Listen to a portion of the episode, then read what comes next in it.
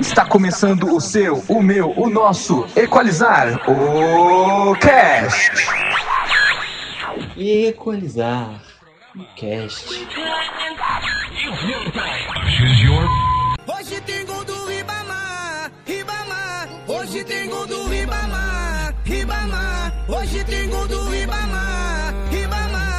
Vasco cresceu. Seja muito bem-vinda, sejam muito bem-vindos a mais um episódio de Equalizar o Cast, o nosso podcast do Cursinho Equalizar.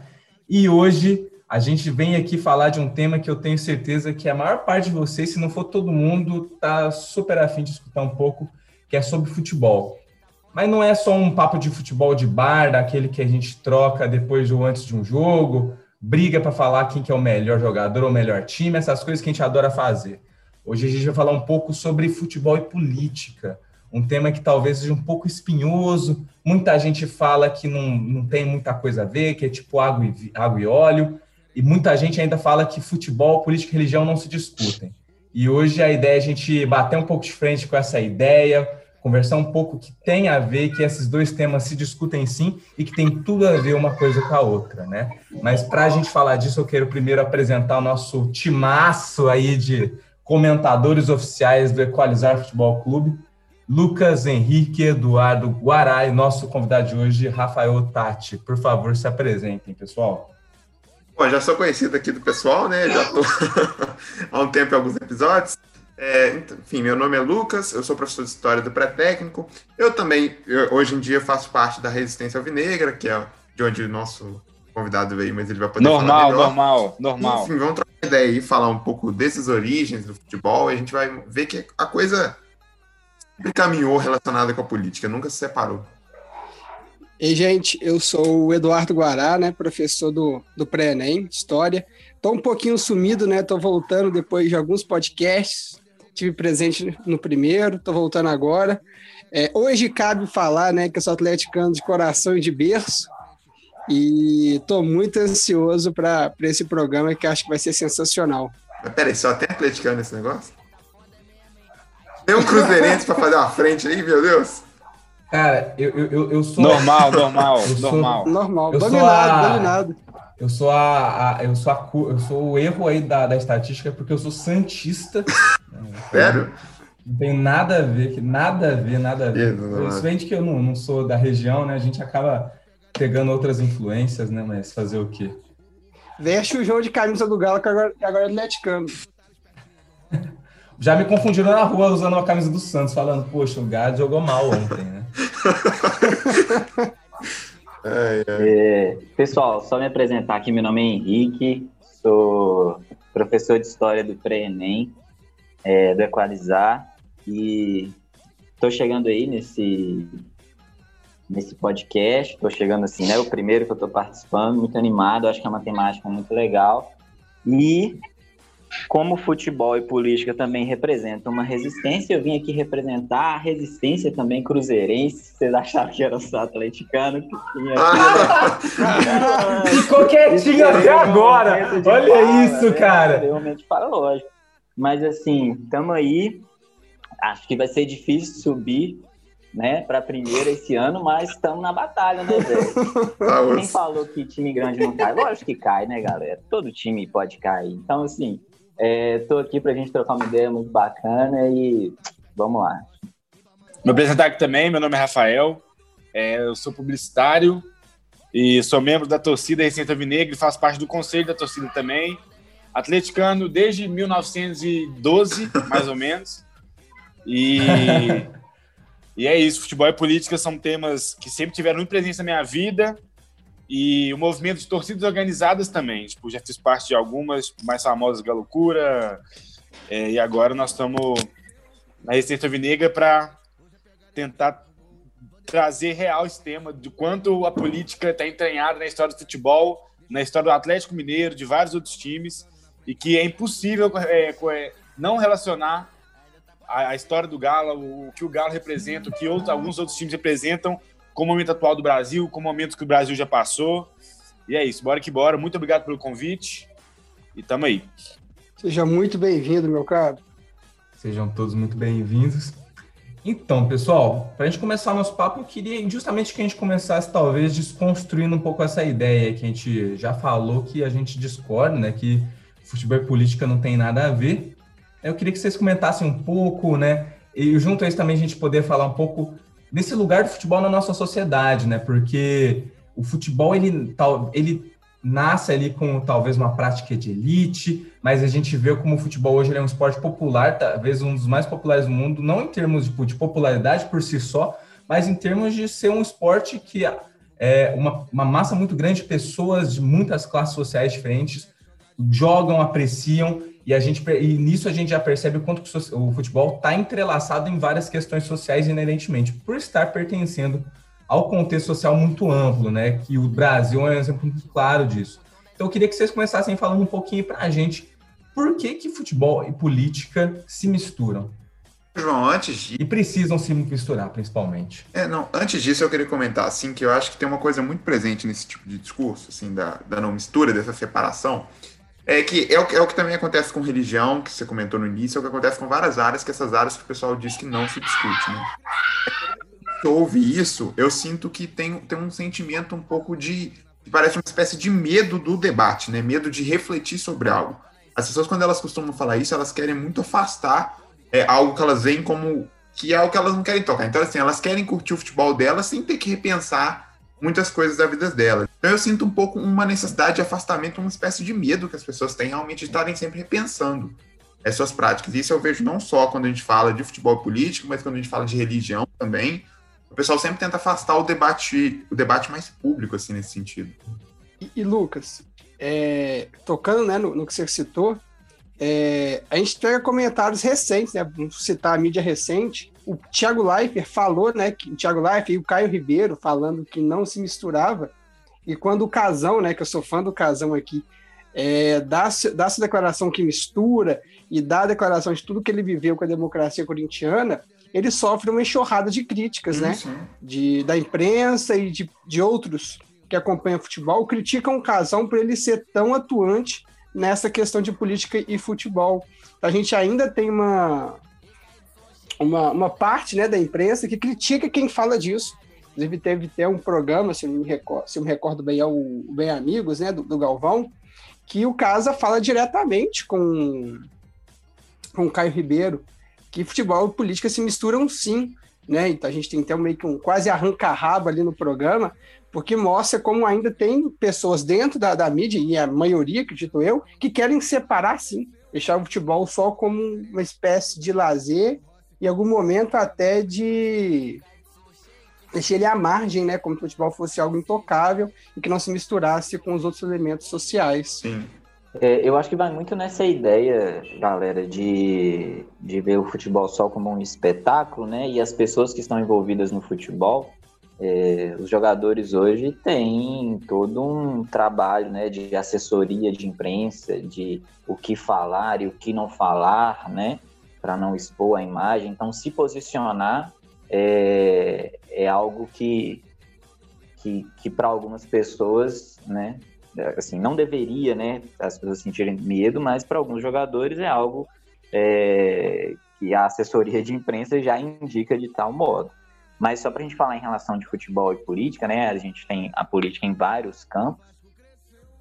É, eu acho que assim, até eu estava até refletindo um pouco sobre isso, né, também em questões de gênero, enfim das próximas vezes, né, da gente tentar colocar esse discurso de futebol também, tentar, né, a gente fazer um trabalho de busca também de, de, um, de, um, de um discurso feminino também dentro dessa área, né, por mais que a gente sabe que é, é que é um esporte, né, extremamente, é, assim, as pessoas que de alguma forma circundam o esporte é, extremamente assim voltado para homens, enfim, né, para a gente tentar quebrar isso também. Então, eu acho que é algo que a gente pode discutir também mais à frente, né? Mas são realidades, né, que expõem essa essa realidade de toda a sociedade. Por exemplo, num estádio de futebol está muito representado a, a sociedade em si, né? É claro que, por exemplo, a gente vê os lugares é, que são atrás do gol são mais baratos, não é? porque a visibilidade não é tão boa quanto a, a parte lateral. Então, isso tem um reflexo da sociedade também, né? É segregado também dentro do estádio. Então, isso faz parte da política. Então, não tem como a gente dissociar né, o futebol e não falar da política e da realidade social da, do nosso cotidiano, né?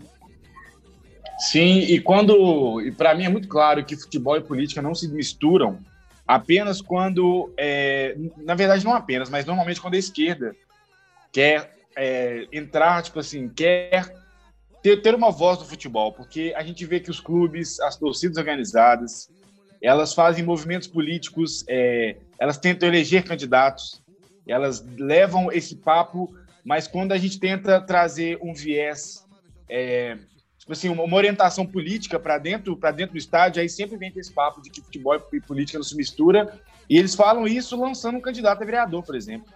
Eles falam que futebol e política não se mistura, fazendo lobby com grandes empresas a favor de empresários, por exemplo.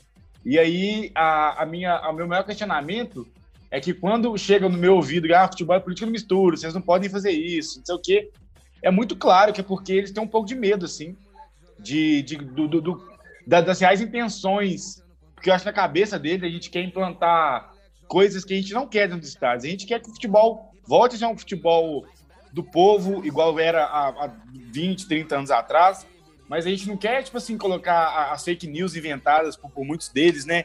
Ideologia de gênero, esse tipo de coisa, comunismo. A gente não quer implantar isso no futebol, entendeu? A gente quer conversar, dialogar, para que o futebol atinja mais pessoas, o futebol se torne um lugar que acolha mais LGBTs, mais mulheres, mais pretos. E isso tudo é visto como política, né? Então, na minha cabeça é muito claro que que o, o, a galera que tem esse discurso do, de, de, não vamos misturar as coisas, eles apresentam um certo medo de, do, do, que, do que seria essa política de fato dentro do estádio, entendeu? Mas política eles fazem, os clubes fazem, as torcidas fazem todos os dias. Mas quando a gente tenta chegar com um diálogo que não é tão presente na vida deles, assim, eu, eu, eu sinto que assusta um pouco.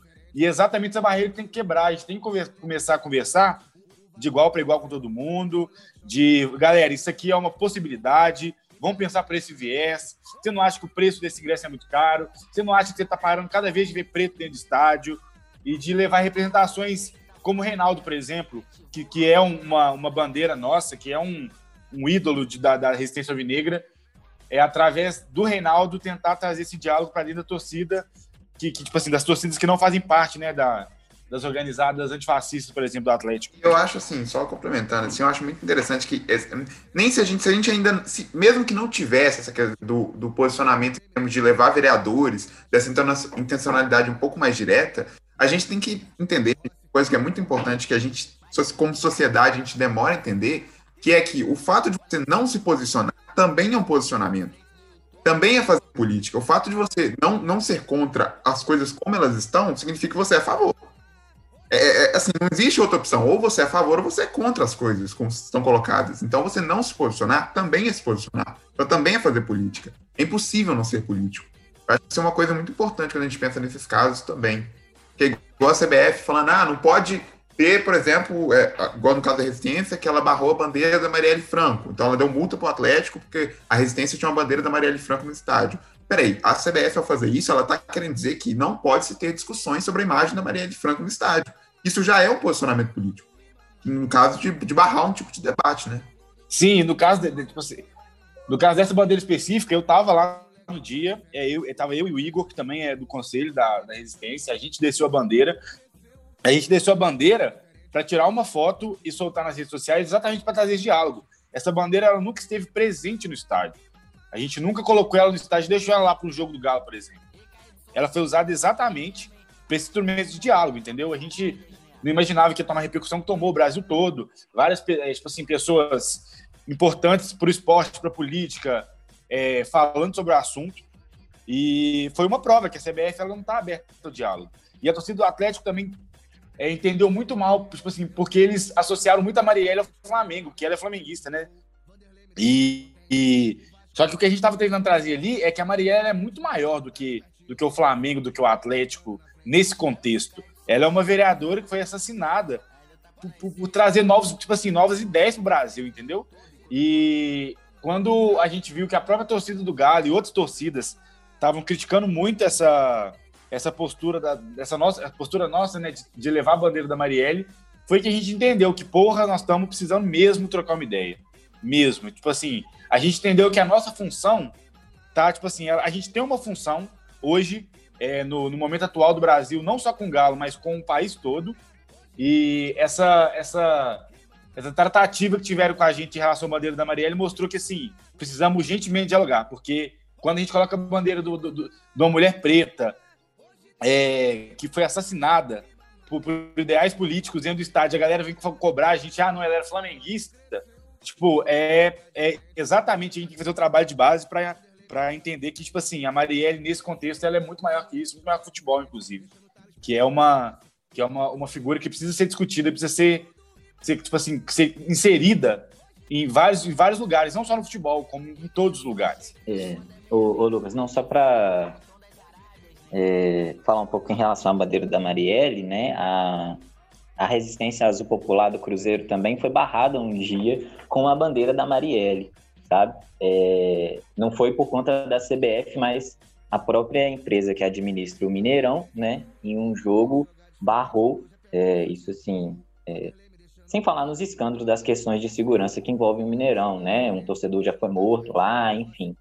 É, isso aconteceu também e é algo assim muito significativo, né, porque é uma, é uma, é uma expressão né, popular em relação uma indignação de um fato que ocorreu e no estádio, as torcidas se expressam de tantas formas, né, de, diferentes maneiras. E quando vai se falar em política, é, quando vai se expor esse caso, é algo que tem que botar panos quentes, é algo que não pode ser falado dentro do estádio, né?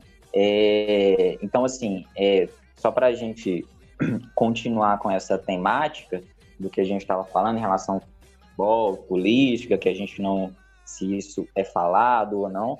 É só a gente pegar a própria origem do futebol moderno, né? Surge na Inglaterra, ali no, no, nos finais ali do século XVIII, é, inicialmente é, também como uma prática, de certa forma, elitista, mas ele vai ganhando um caráter popular quando começa a se espalhar, é, né? enfim, devido à Revolução Industrial, várias, a, a, a mão de obra qualificada de alguns ingleses, né, de empresas que espalhavam-se pelo mundo. Se tem uma história oficial que começou o futebol aqui com Charles Miller, enfim, mas existem outros pontos que em vários portos, né, do Brasil, muitos marinheiros ingleses já praticavam esse esporte. É, e esse caráter popular, a meu ver, ele vai muito da ideia de que é um esporte que envolve emoções, né? É um jogo coletivo e é um jogo simples de, de, de se jogar, né? Você precisa de uma bola. Quem aqui nunca jogou uma. Nunca arrancou o tampo do dedão jogando bola na rua? Pega dois cocos. Pega dois cocos, bota o chinelo. né? Dois cocos, dois chinelos. É. Tá valendo. Ô, Henrique. Diga. Desculpa te interromper, cara, mas é porque você citou algo muito importante e eu tenho uma série para indicar justamente que toca onde você está falando, né? é, sobre a questão de começar roubar minha indicação. e ter. Ah, vai. Provavelmente todo mundo estava com essa indicação na cabeça. E, e, citar a questão da Revolução Industrial como um ponto né, de, do, desse futebol se espalhando, que é uma série da Netflix chamada The English Game, o jogo inglês, né? Se vocês quiserem a tradução, que tem alguns episódios, acho que estão 10 episódios, me falha a memória, que narra justamente isso, né? Como era a elite inglesa que jogava futebol, era muito mais como uma pompa, e tudo meio que começa a, a ser repensado a partir de um time de operários que começa a destacar, né? Eu não vou dar os spoilers, obviamente, mas o time começa a se destacar e eles começam a repensar tudo que estava acontecendo em relação ao futebol. De alguma forma, isso motiva outros times operários a entrarem é, nos campeonatos que, tinha, que tem um caráter elitista. Então, é só para citar a questão da Revolução Industrial, a questão inglesa, eu lembrei dessa, desse flash da, da, da série. Série da Netflix, né? Lançada esse ano, inclusive, supernova, The English Game. O, o Guaraí, comentando assim em cima do que você comentou, a gente, o Henrique já estava falando um pouco disso. E aqui no Brasil acontece um processo muito semelhante, né? A gente tem o caso do Vasco da Gama, que é um caso temático, né? Do Camisas Negras, é, que basicamente, é, é, e é, é interessante a gente observar como é que no próprio caso do Vasco da Gama, já teve reações. Dessa coisa da gente falar dessa, dessa forma de posicionamento também, de combate, porque os Camisas Negras, para quem não sabe, foi um time do Vasco da Gama, o primeiro time basicamente do, do Campeonato Carioca na época. É, não se chamava Campeonato Carioca, inclusive. É, mas foi o primeiro time que aceitou negro no seu time e ele foi um time que foi campeão do campeonato e tudo mais. E depois que foi campeão, é, boa parte dos times do Rio, então eu sei que o Flamengo fez isso, o Fluminense, se não me engano, o América também do Rio, eles criaram uma nova liga para de alguma forma tirar o Vasco do jogo. Então, assim, desde o começo a gente já tem embates nesse sentido, né? Embates de grupos que querem uma inclusão popular e grupos que não querem. Isso nada mais é do que política, em alguma medida. Sim. E aí, já que citou o Vasco, vou fazer a citação do outro clube carioca, né? Que é a história do pó de arroz do Fluminense. Que é uma história que remete muito isso, né? A gente tem a, o Carlos Alberto, que era um jogador do América, e se destacava, ele foi para o Fluminense. E como a torcida do Fluminense, o Fluminense sempre foi considerado um time de elite, não aceitava, né? O Carlos Alberto, mas por algum motivo ele, ele joga por ter uma relação de amizade com os dirigentes do clube carioca, e ele passava, né, pó de arroz na cara antes dos jogos para ter um aspecto mais claro, mais branco, e dessa forma não ser tão hostilizado pelos próprios torcedores do Fluminense. E, e com isso os adversários gritavam, né, pó de arroz, pó de arroz, para tentar é, desmoralizar o, o atacante do, do, do, Fluminense, que era o Carlos Alberto. E aí o Fluminense meio que adota isso é, ao longo dos anos, né? e hoje ele é conhecido como pó de arroz, a própria torcida joga né, pó de arroz na entrada do time em campo, mas é uma história que começa com o negro tentando se enquadrar né, no futebol de elite do Rio de Janeiro, ali no meados da década de 20. Então, né, citando a questão do Vasco, que foi um dos primeiros a, a colocar os negros para jogarem, né? A gente tem também outros jogadores tentando modificar, né, a sua, a sua origem ali para conseguir jogar. Não, e com certeza, é, quando a gente fala né, que as torcidas são extremamente importantes nesse aspecto, né? Atualmente, o, a torcida Fluminense é, coloca, entende que o pó de arroz é como um símbolo de resistência, por mais que outras torcidas acham isso pejorativo no sentido né, de ser algo afeminado, porque o futebol, enfim, é, de determinada forma expressa um certo machismo que existe na sociedade, né? O Fluminense coloca isso como uma resistência. Mas olha só, essa ideia do Fluminense, é, isso assim, só para gerar um pouco de polêmica aqui, né? É, é, existe um, um, se eu não me engano, acho que na ata de esse ata da, da, primeira direção do América, isso assim, muito antes do Fluminense, que já tem um negro participando é, da própria da, da, própria criação do clube, assim, né, da própria do próprio é, dos primeiros anos do clube é, em Belo Horizonte, né, mas assim, isso é algo que por mais que a gente é, às vezes tem isso em documentos, né, enfim, mas é algo que o futebol em si esse, esse esporte que também é muito movido por sentimentos, enfim, em alguns momentos é, o clubismo também pode falar, mas claro, isso não exclui a ideia de uma luta, né? Isso não exclui todo esse simbolismo que carrega. Mas é porque eu, essa questão do Fluminense realmente é um pouco é, foi mais difundida assim na mídia, né? Ele como o primeiro jogador é, por conta da, do, do, preconceito também no, no, no, Rio de Janeiro, que já tinha outras equipes estruturadas, né?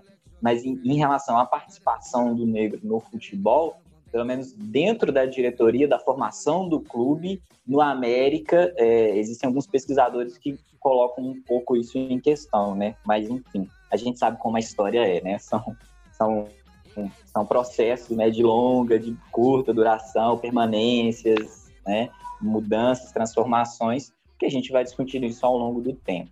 Né? Eu queria, eu queria tocar num ponto que eu achei que acho que eu, é muito muito importante que a gente destaque, que é essas a, a, política ela tem muitas dimensões, né?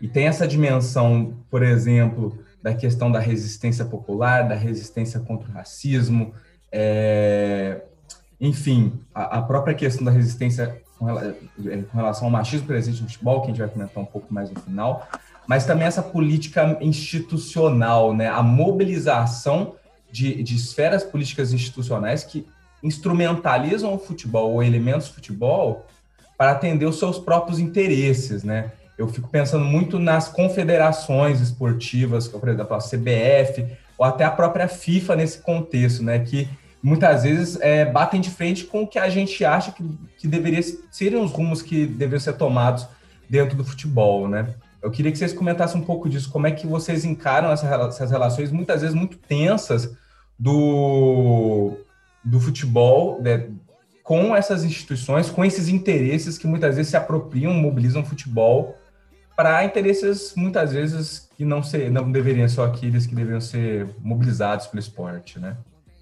Bom, é, bom, João, assim, para a gente falar dessa questão da, das confederações, eu acho sempre a gente sempre importante a gente remeter o período da ditadura. Né? É, porque assim, não tem como falar de confederação nacional, por assim dizer, sem falar a atuação da seleção brasileira, a Copa de 70 e como que ela foi usada é, de forma a mobilizar né, o, o, público na ditadura. Era muita ideia do aquela coisa do para frente Brasil, ninguém segura esse país associado sempre à seleção que era uma ideia de transformar o futebol realmente num, num espetáculo que mostrasse que o Brasil estava tudo bem pelo Brasil, né? que o Brasil estava nos rumos certos, porque foi, foi tricampeão mundial durante a ditadura. Né? Então, essa, é, a gente consegue ver essa associação política desde períodos assim, mais antigos da história do Brasil, em termos de associação de confederação, de futebol tudo mais, que é realmente esse uso do futebol como uma espécie de é, uma espécie de propaganda política né, de governos. Sim, é, só uma dica em relação a esses períodos, né, não, não só no Brasil, mas também na América Latina, né, que houveram muitas ditaduras, né, do modelo de segurança nacional. É, tem um documentário da ESPN chama é, Operação Condor, né, futebol nos anos de chumbo, que, se eu não me engano, tem disponível no YouTube, pelo menos a última vez que eu vi tem disponível no YouTube. Então tem capítulos falando sobre ditadura e futebol, né? No Brasil, no Uruguai, no Chile e na Argentina também, né? Então assim, já que entramos nessa nessa nesse, nesse meandro, né? Nessa questão, é, eu, eu gosto muito de comentar um pouco sobre é, não só no Brasil, mas também no Chile, né? Como que os símbolos dos os símbolos né, do futebol foram apropriados de, de tal forma também por determinados governos, né? Um exemplo disso, um símbolo maior da prática de esporte, né, do, do esporte futebol, seria o estádio, né? O estádio ele é visto como, como um monumento, assim, também, né, para essa prática esportiva. E quando a gente fala de ditadura, a gente também está falando da história do tempo presente, então existe ainda batalhas de memória, né? É, então é algo que, que, é, que se discute ainda muito, né, para saber sobre essa, a apropriação desses símbolos. No caso brasileiro, né, houve uma, uma apropriação do estádio do Caio Martins, que fica em Niterói, que era, era, era, o, era o estádio né, utilizado pelo Botafogo. É, e esse estádio ele foi construído uh, na, na década de 40, mais especificamente em julho de 41, e ele já é, foi um palco né, de várias expressões políticas do próprio Estado Novo, né, do, do Vargas, durante o período da guerra também, enfim. Então não foi só o São Januário. Sim. Inclusive, Henrique, é, isso que eu ia falar, do caso de São Januário, que você me remeteu agora, né, do período do Vargas, assim, como é que o, o Vargas também usava o futebol nesse sentido. Porque além da profissionalização do período, era ali nos estádios que era feito todas aquelas comemorações de dia do trabalho, então era também usar o estádio como realmente um local, um palco do governo, né? Exatamente. Um exatamente. E o Caio Martins é, é, tinha, tinha esses usos também, né? E aí quando vem o golpe em 64, é, é algo que, que se assemelha em algumas ditaduras assim da América Latina, que logo depois né, desse golpe, com uma desculpa que, olha, é, o nosso país vai virar um país vermelho, né, comunista e tal, logo após desses golpes, né, vem uma operação chamada de Operação Limpeza. E, inclusive, é esse nome dado tanto no Brasil quanto no Chile. Depois eu vou explicar um pouco sobre o caso do Chile também, para a gente fazer essa análise comparativa. E essa Operação Limpeza é justamente o quê? É, é uma primeira prisão né, sem nenhuma ordem judicial, sem provas, sem nada, mas de apenas algumas denúncias ou especulações que determinadas pessoas é, poderiam ser enquadradas como comunistas ou é, como pessoas que queriam derrubar o governo. Então, assim, pessoas envolvidas com movimentos sociais, é, causas trabalhistas, né, médicos, advogados, várias pessoas eram presas nesse primeiro momento. E como as, as, as prisões do Rio de Janeiro estavam lotadas nesse primeiro momento, eles colocam as pessoas é, no estádio, né? Aliás, no complexo Caio Martins, porque o estádio tem uma parte né, do gramado, a arquibancada e o complexo que envolve também o ginásio. Então as pessoas ficaram presas é, dentro desse ginásio, né? Isso já é, no primeiro mês, né? Em abril de 64, as pessoas já foram é, colocadas nesse, nesse, nesse, nesse complexo, né? que virou como um cárcere. É, ao total, só para vocês terem uma ideia assim, a gente é, é, eu pesquisei em relação à, à Comissão da Verdade, que é uma comissão municipal, a Comissão de Niterói, e no seu relatório eles apresentaram 339 pessoas presas, né, dentro desse, desse complexo. E por mais que o exército, o governo negue que isso existiu, existem documentos como a, a, a, a troca de presos, né? E ao final desses documentos tem assinaturas é, de capitães, enfim, de pessoas envolvidas tanto com a polícia militar como no exército. E embaixo escrito estádio prisão, é, o presídio estádio Caio Martins. Então assim, isso é algo que comprova que realmente, é, de fato, esse uso ocorreu. E no Chile. Eu uso por, eu uso por causa do governo de um local que é tá destinado, apesar de ser o ginásio, tá próximo, né, tá, tá, tá, associado ao próprio estágio, é o uso de um local que é de uma prática esportiva. Então, se a gente pega, por exemplo, esses discursos mais contemporâneos, né, que a gente tá falando, essa coisa do, do estádio não tem discussão política. Uai, o próprio estádio foi usado como local de segurança de determinados governos. Exatamente, né? exatamente. É, é, é, é essa questão. Tanto no Brasil quanto no Chile, houve uma é, interrupção na prática esportiva desses locais para serem usados como uma prisão política. Né? Então, assim, por mais que foi dentro do ginásio, ele faz parte do complexo do estádio, né? E tanto o ginásio quanto o estádio ficaram impossibilitados de ocorrer qualquer jogo, qualquer outra prática esportiva.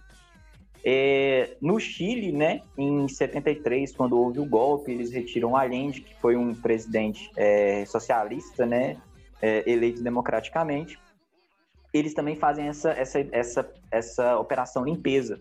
Então, eles é, expulsam vários professores universitários também, né? Muitos professores vieram para o Brasil nesse sentido. E o Estádio Nacional do Chile, ele é utilizado como uma prisão política também, né? Agora, o estádio em si, a, a, a prisão foi dentro do estádio, eles dividiram é, a parte do cárcere, né? Que as arquibancadas ó, é, foram utilizadas para a prisão masculina e a parte também dos vestiários e de piscinas é, da prisão feminina. Existem muitos casos de tortura, de morte também nesse estádio. E aconteceu um, um caso muito curioso é, nas eliminatórias da Copa para 74, né? O Chile ia enfrentar a União Soviética. E é, existem algumas informações na época que, do, que ainda nas vésperas do jogo ainda existia tortura é, e alguns presos políticos dentro do estádio. Dito isso, né, a União Soviética ela, ela, ela não participa desse jogo no Estádio Nacional do Chile é, em relação né, a um protesto contra o, Pinochet e é, a seleção do Chile, a seleção da União Soviética não entra em campo e a seleção do Chile para é, comprovar, né, tipo assim, que ele vai para a Copa, né, em 74, ela tem que fazer um gol. E a seleção do Chile faz um gol com o estádio com, com nenhum outro time, só com, com, com o Chile, né, com a seleção chilena. E então, assim, isso é uma, uma forma também de, de, de entender um pouco desses desses lugares de memória, como que eles são utilizados, né? De que forma que o, a, esses governos se apropriam, né? Dessa, desse monumento do, do estádio representado como símbolo do futebol, né? Da prática esportiva. E, e dentre outros casos, né, assim, que não só também nesses países, né, mas é, a seleção brasileira, o João Saldanha, né, ele saiu do comando da seleção brasileira por é, motivos que o governo suspeitava de movimento subversivo dele, e depois entre o Zagallo, que era um treinador de um time do Exército, enfim, tem várias, questão que no, várias questões que norteiam esse, esse assunto, né? Ô, Henrique, trazendo para os dias atuais, o atual presidente do, do Brasil agora, ele usa muitos times todos como essa, como essa forma de institucionalização do governo dentro do estádio. Ele coloca a camisa de todos os times de futebol, ele finge que torce para todos os times de futebol, vai para estádio para fazer showzinho e circo. Então, assim, é uma coisa que aconteceu de uma forma muito mais pesada, né, ditadura, igual você citou, aqui no Brasil, no Chile, mas até hoje o, o governo brasileiro faz um trabalho de base e faz um trabalho de base muito bem feito, inclusive, dentro do futebol. É, a, os, os, presidentes de esquerda que nós tivemos nos últimos anos, eles nunca usaram tanto o futebol como como instrumento para angariar voto, para mostrar que, que era preocupado com o esporte. E esse, o, tipo assim, o atual governo, Bolsonaro, ele faz muito bem. Ele chega e, tipo assim, ele dialoga. Sim, ele dialoga muito bem com, com, com, os, com os torcedores de futebol, entendeu? E é uma coisa que aí até aí tudo bem, porque não, porque o Bolsonaro, entre aspas, ele não traz um viés ideológico de comunismo, de ideologia de gênero, igual o pessoal acha que, que, é, o, que é a função da. Que, que, que é o que a esquerda quer trazer para dentro do estádio, né? Que não tem nada a ver com isso. Então, assim, futebol e governo, ele é quase impossível de dissociar um do outro. É, e no Brasil nós temos times de futebol que eles foram é, criados, a criação deles permeia muito alguns, alguns, é, algumas épocas importantes do Brasil. Você citar o caso do Vasco, por exemplo. O Corinthians, é, com a democracia corintiana, foi muito importante também na época da ditadura. Então, assim, quando eu vejo um torcedor, por exemplo, a Gaviões da Fiel, que é a, que é a principal torcida organizada do Corinthians, eles não é que eles não aceitam pessoas que votam no Bolsonaro dentro, mas as pessoas não são bem-vindas lá dentro, porque essa prática, esse voto, ele vai contra a história do Corinthians. Ele vai contra a história da, da, da Gaviões da Fiel. Então, quando um torcedor do Corinthians, do Vasco, do Bahia, do Atlético Mineiro falam, ah, porque futebol e política não se misturam, eles basicamente estão falando que não entendem a história do clube que eles torcem. Porque não tem como você pegar o Corinthians, o Bahia, o Vasco, o Atlético e vários outros times e dissociar eles do. Na verdade, nenhum time, né? Mas eu acho que tem uns times que têm essa ligação mais forte, de, tipo, desde a criação, né? Não tem como você pegar esses quatro times que eu citei, por exemplo, e falar ah, porque não se mistura com política. Esses times são políticos. Eles se, se, se levantaram em cima de política. E aí não importa se é política de esquerda ou de direita, política. Então essa associação é impossível, é impossível. É, os cantos da, da, das torcidas organizadas do Galo, desde sempre, são cantos entoados para o povo a vida inteira. E isso é política, tudo é política, mas isso é uma política que, que eu acho que é palpável, entendeu? A torcida atlética ela sempre palpou muita política. E agora, no novo movimento dessa polarização que o Brasil está de esquerda e direita, o pessoal fica, fica nessa de não vamos fazer política do estádio, mas o Atlético Mineiro ele é político, o Santos é política, o Vasco é política, e assim, não dá para dissociar, é impossível. Entrando nessa tecla, né, do Rafael, é, é, muito doido isso do, de, de, alguns jogadores né, quererem falar que não, não se mistura e cometerem equívocos e desconhecer a história dos seus clubes, né? É, esse episódio me lembrou um episódio, não é no Brasil, mas envolve um jogador brasileiro, que é o Lucas, jogador do Tottenham da Inglaterra, que dá uma declaração que apoia o Bolsonaro e os próprios torcedores dele repudiam essa declaração porque o Tottenham historicamente é um time de operários e, e os próprios torcedores questionaram muito o Lucas por declarar esse apoio. E aí tem que vir o clube para tentar blindá-lo, né, de uma torcida que não entende isso e, e de alguma forma é, o repreende, né? Porque ó, você está jogando num clube de origem operária, de origem, é, né, vamos colocar humilde da, da Inglaterra, e você dá uma declaração dessa, você está indo contra o que a gente acredita. Então isso mostra também como o jogador ele quer separar um mundo da política, futebol, mas ele, em alguns momentos, ele participa e ainda ele ofende o clube que ele não conhece, joga, mas não sabe quem é o clube, né? Isso é um ponto muito interessante que o, Rafael colocou. Não, e, e, eu queria complementar aqui, porque toda essa fala também do, do Rafael me lembrou um dia. Eu, eu tive a sorte, e eu digo sorte mesmo, porque a gente falando dessa coisa de, de ingressos caros, é um absurdo que a Comebol cobra. E eu tive a chance de ir com um amigo no, na semifinal que teve da Copa América aqui no Brasil, que foi Brasil e Argentina. A gente estava lá no jogo tudo mais, e, e, primeiro já é bizarro, que assim, uma coisa que eu reparei, a gente estava antes do jogo, é, e tava, tava tocando músicas no estádio tudo mais, aquele ingresso caríssimo, e tava tocando aquela, aquela música, aquele funk, eu esqueci o nome dele, é que ele fala, não sei o que, que pobre tem seu lugar, como é que chama? Eu só quero ser feliz. Como foi que... É, esse é o rap da felicidade. Isso, esse aí. É o rap da felicidade. Isso. É.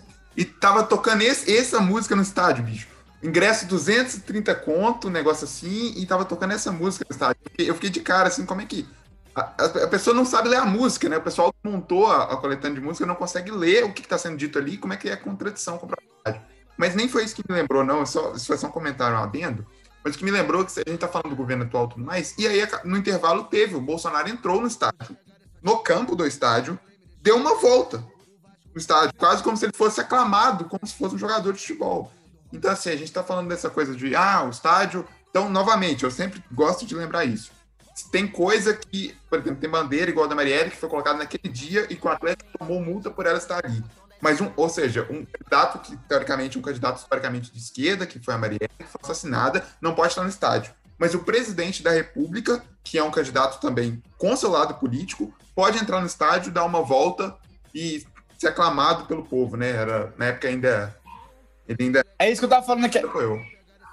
É isso que eu tava falando naquela hora. O futebol e política não se discute só quando a esquerda entra. Quando a direita tá fazendo política pelo futebol, tá tudo bem, entendeu? Porque a, a galera tende a achar que nós somos é, pessoas que vão tentar implantar algum tipo de, de homem do saco da direita no, no, estádio, que é comunismo.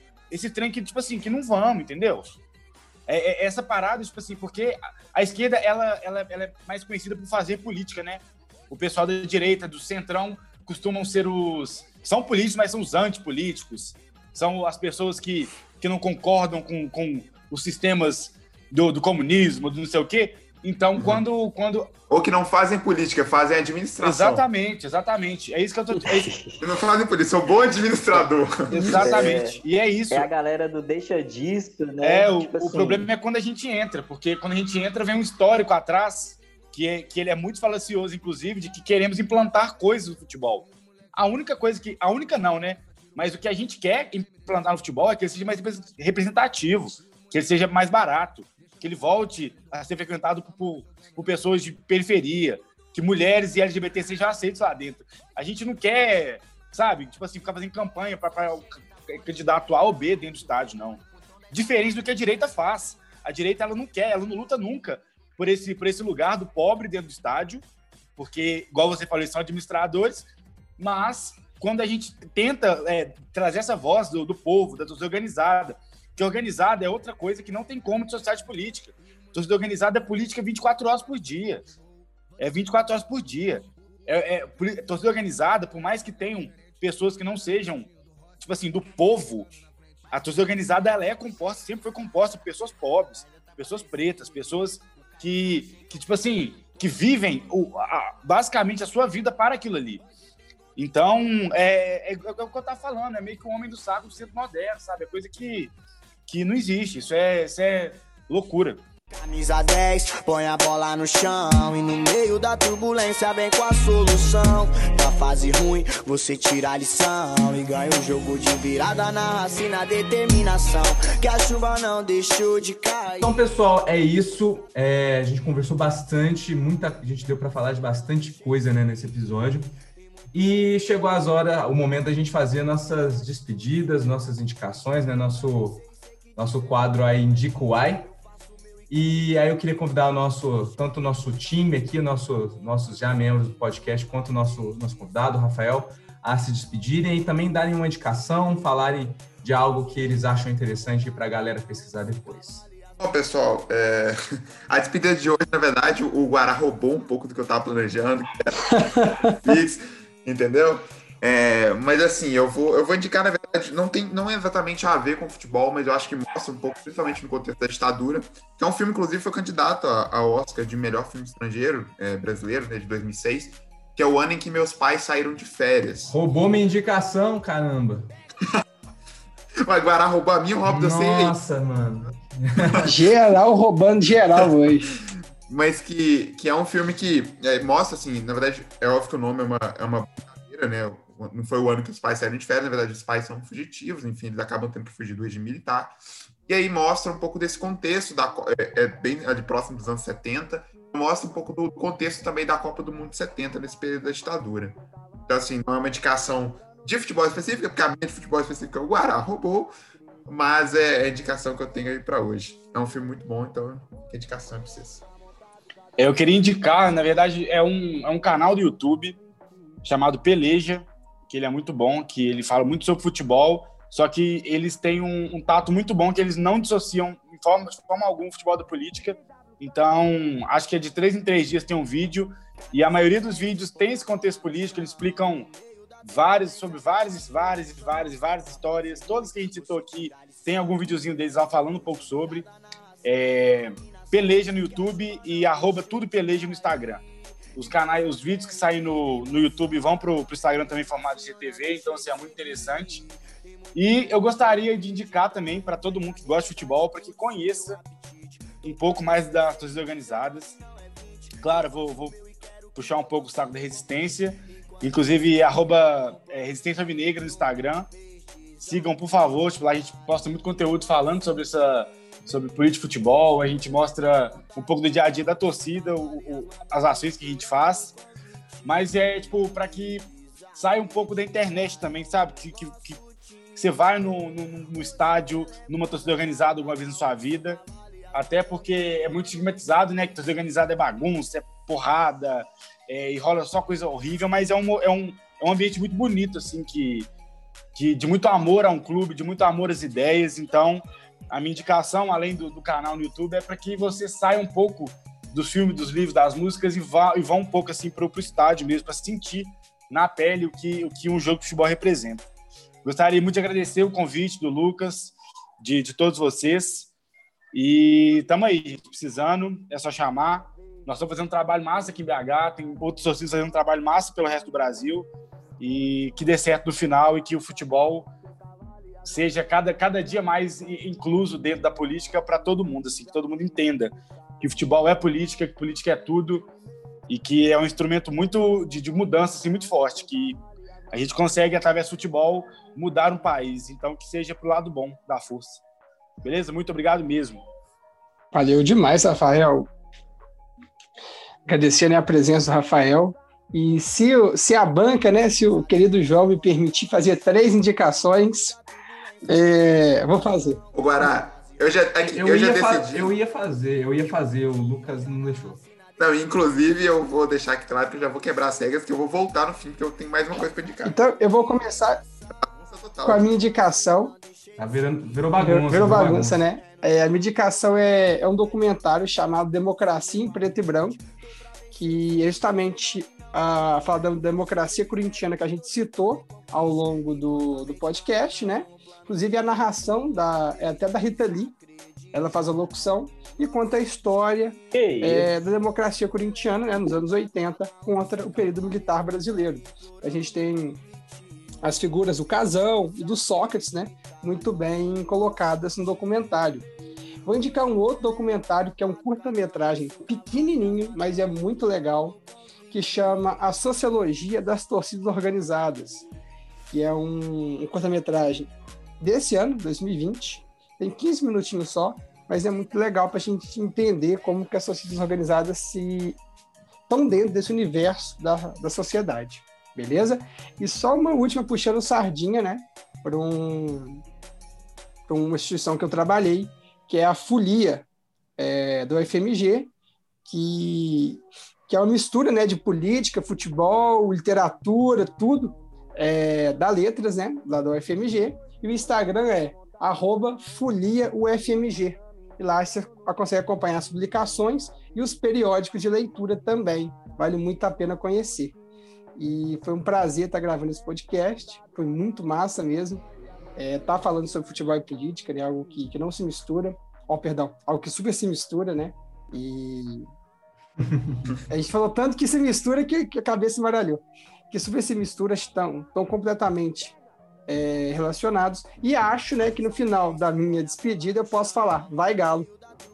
Ô, ô, galera, eu tenho algumas indicações assim. Primeiro, Guará, muito feliz de saber que você participou do Folia. Eu fiz algumas aulas é, com, com o pessoal desse grupo também. Eu trabalhei com o Tiago, não sei se você conhece ele.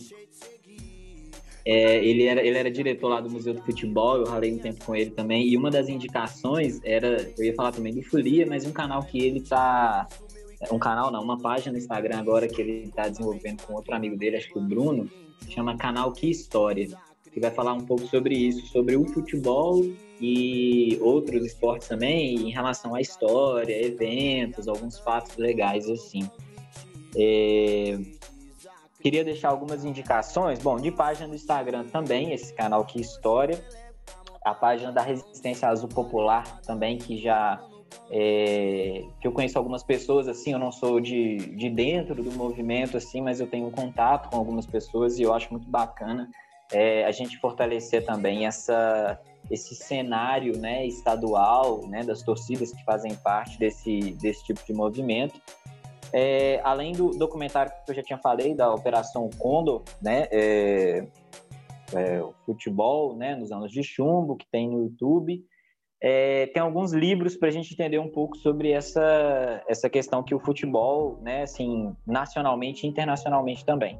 O primeiro é um clássico, Nelson Rodrigues, A Pátria de Chuteiras, fala um pouco sobre o complexo de vira-lata depois da década de 50, né, depois da perda da Copa do Mundo para o Uruguai, aqui no Brasil, é algo que é, é, é, um, é um clássico que dá para a gente discutir muitas coisas sobre como que o futebol carrega esses é, alguns pensamentos também brasileiros. É, tem também esse, um livro que chama Para Entender a Violência no Futebol, do Maurício, Maurício que é um sociólogo, e ele aponta algumas questões assim importantes. É, algumas pessoas concordam, outras discordam de alguns apontamentos, mas é muito interessante para a gente entender o contexto geral, assim, né? Tem outro livro que se chama Futebol e Guerra, do Andy Dogan, que é um jornalista escocês. Ele vai falar sobre uh, o jogo da morte, né? Que foi um jogo uh, na Ucrânia, quando os nazistas invadiram a Ucrânia, e aí acabaram desfacelando o time do Dinamo de Kiev do Lokomotiv de Kiev e depois eles se formam e vencem os jogos contra a Luftwaffe, que era a, a força aérea assim, alemã, e depois né, são ameaçados, alguns jogadores são mortos, mas vira um sinal de resistência tanto para o Dinamo quanto para o Lokomotiv de Kiev. E um último livro, um último livro que se chama Lacante a Infame, do Maurício Brum, que é a história da prisão política no Estádio Nacional do Chile, né, que a gente já é, falou um pouco sobre isso. Enfim, essas são as minhas indicações. Assim, queria agradecer muito, pessoal. Acho que foi muito legal esse debate e espero que a gente pense em outras questões que o assunto é enorme, né? A gente pode abrir um leque de possibilidades. Mas é isso, galera. Valeu mesmo. É. Ô, João, só antes, então, da, depois dessa biblioteca do Henrique, só voltando para dar a indicação que eu lembrei aqui, porque quando vocês estão falando, lembrei, eu acho uma indicação importante de dar. É, tem um podcast é, chamado História Preta, é um podcast da B9, aquele mesmo grupo que tem o Mamilos e tudo mais, é, que é um podcast que discute um pouco a história negra, né, no Brasil em vários aspectos. E aí eles fizeram uma série é, de podcasts sobre o negro no futebol brasileiro. Então, assim, tem é, cinco ou seis episódios, algo em torno disso, discutindo questões da presença do negro, então, tanto do caso do Reinaldo, é, algumas questões falando também de, da história das mulheres no futebol. Então, assim, é bem interessante, pra, tanto para indicar o podcast de forma geral, quanto esses episódios específicos sobre futebol. Mas o mais é isso. E até a próxima. É, pessoal, as, eu tenho. Eram três, né? Agora duas indicações. A primeira delas é uma música, uma música que até eu e Henrique nas aulas de História Geral do Prenem, até a gente já comentou com vocês, que é uma música chamada Latino América, de, uma, de, um, de um grupo é, de Porto Rico chamado Calle Trece. É, e é uma música que ela, ela de certa forma, ela é um grande, uma grande ode à resistência latino-americana, assim, da, do povo latino-americano. É, tem até uma, uma frase muito icônica dessa música, né, que é, é nós somos um pueblo sem piernas pero que camina, que reflete muito do, do, do espírito de resistência que é inerente ao ser latino-americano, à identidade latino-americana. Então, um trecho dessa música em particular é uma música que fala mais de política, né? Mas tem um trecho em particular dessa música que fala sobre o Maradona contra a Inglaterra. E eu acho isso muito icônico porque fala sobre o Diego Armando Maradona, né? É, que infelizmente faleceu algumas semanas atrás, né? Que era um jogador que tinha um, um, uma preocupação política muito clara que não deixava de manifestar isso em nenhum momento, né? Era um cara declaradamente de esquerda, socialista, né? É, tinha, tinha uma aproximação muito grande com Cuba e tudo. E no caso desse jogo contra a Inglaterra, que está falando, na verdade, é um jogo que acontece é as, são as, semi, as quartas de finais, salvo engano, né, é contra a Inglaterra na Copa de 1986, e o, e o, e o Maradona ele faz dois gols. Um que é o conhecido como La Mano de Dios, né, que é um gol que é feito à mão e que acaba valendo, e outro que é um, um gol que depois é considerado o gol mais bonito das Copas. E por que, que esse jogo é importante? Porque pouco antes, a Argentina tinha sido destroçada pela Inglaterra na Guerra das Malvinas foi uma guerra que foi feita contra a Inglaterra para a retomada de posse de um conjunto de ilhas que pertenciam à Argentina, né? E que a Inglaterra toma, que depois, inclusive, veio a, a, a renomear como Falklands, que é o nome que é até hoje, que ainda, ainda são posses da, da Inglaterra, da Inglaterra, né? E, e, essa, essa guerra em particular, ela mobilizou um sentimento nacional muito grande, né? É, um sentimento muito amargo de derrota. E esse jogo, de certa forma, foi meio que uma foi um, uma catarse, foi uma forma de extravasar todo, toda essa angústia, toda essa tristeza, todo o ódio que foi gerado por conta desse conflito e por conta de todas as mortes que foram geradas por causa da guerra. Então, vale até inclusive vocês olharem um pouco sobre esse jogo, né? Procurar no YouTube, tem gravações e tal, e ouvirem essa música, vale muito a pena. E outra indicação que eu queria fazer é de um filme, é, chama Linha de Passe. É um filme de um diretor brasileiro chamado Walter Salles, e ele é um, é um, é um filme muito louco, porque ele, ele tem como plano de fundo, né, um dos protagonistas que quer virar jogador de futebol para que ele enxerga nisso a possibilidade de ascensão social. E aí entra até numa questão que a gente não teve tanta oportunidade de falar um pouco hoje, né, que é a questão do esporte, né, como é, é essa, essa janela que muitas pessoas enxergam para conseguir ascender em uma sociedade que ela está marcada por um grau tão grande de desigualdades sociais, em que praticamente nenhuma outra chance é dada para muitas pessoas no Brasil para conseguirem ascender de alguma forma. Né? Então, o esporte, o futebol em particular, também tem esse peso grande para muitas pessoas e para muitas famílias. Né? Então, vale a pena vocês verem esse filme, ele é muito legal. E no mais, né, queria agradecer a todo mundo, Lucas, Henrique, o Guará, né, nosso, e o nosso convidado, o Rafael, né, agregou muitíssimo à nossa discussão, foi realmente é, um papo muito massa. E, como sempre, né, indicar as redes sociais do Equalizar, né, CP Equalizar no Facebook no é, Instagram.